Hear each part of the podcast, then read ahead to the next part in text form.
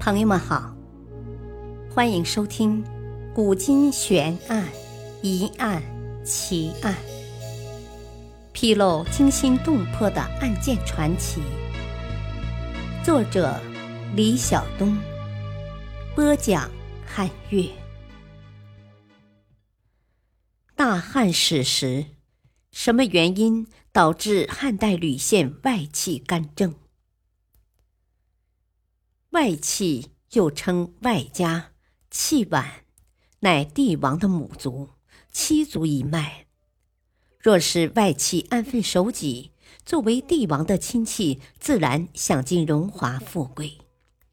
可惜历数千年中华历史，偏偏是外戚的野心最为膨胀，甚至远远超过乱臣贼子，其干政乃至篡权的现象屡禁不止。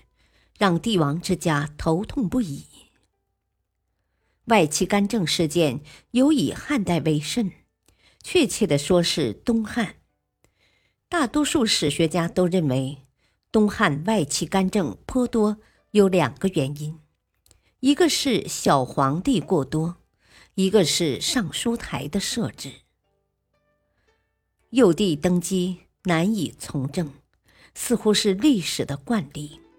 当然不乏康熙皇帝这样的异类，因为他碰上了没有强烈野心的外戚，加上自身心性过早的成熟，且拥有治世的莫大勇气。但东汉就不一样了。东汉的幼帝之所以繁多的历史根源，应当从秦始皇算起。秦王嬴政确立皇位继承制之后。希望自己的子孙统治万世。虽然秦国未能昌盛千年，但嫡系继承帝位的规矩却被汉代完全吸收。因此，一旦遭逢皇帝英年早逝，其子嗣不管多么年幼，都要继承皇位。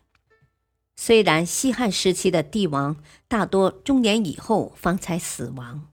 但到了东汉，却连续遭遇几代皇帝三十一岁便夭折的情况，幼帝频繁出现，后宫的势力便不可遏制的膨胀起来。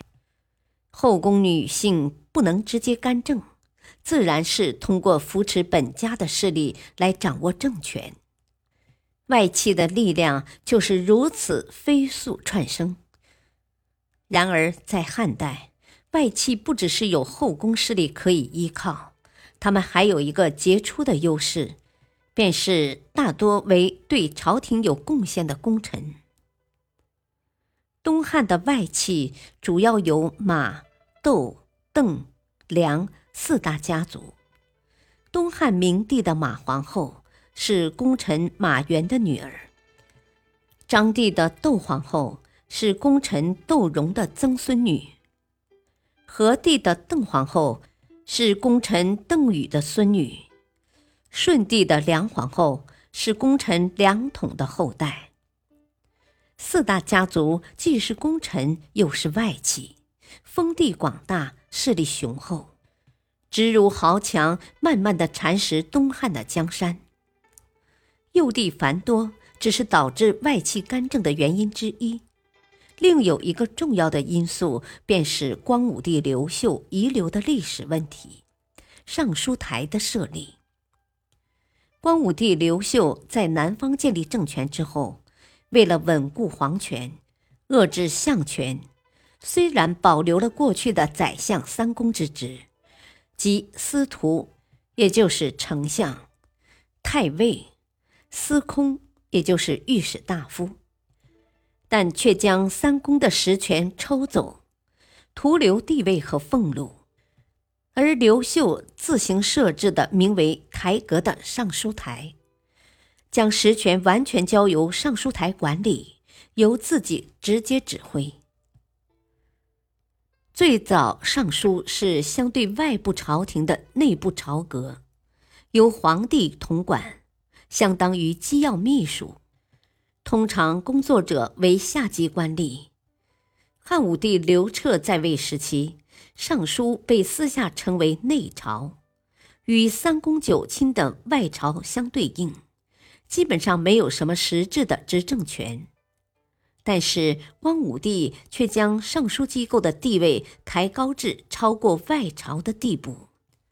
虽然尚书台内的官员品阶不高，反而比外朝中人更有权力，但是很快这样的弊端就凸显出来。一旦皇帝早夭，幼帝登基，如何有能耐管理尚书台呢？自然。掌管尚书台的重任就落到了后宫外戚的手里。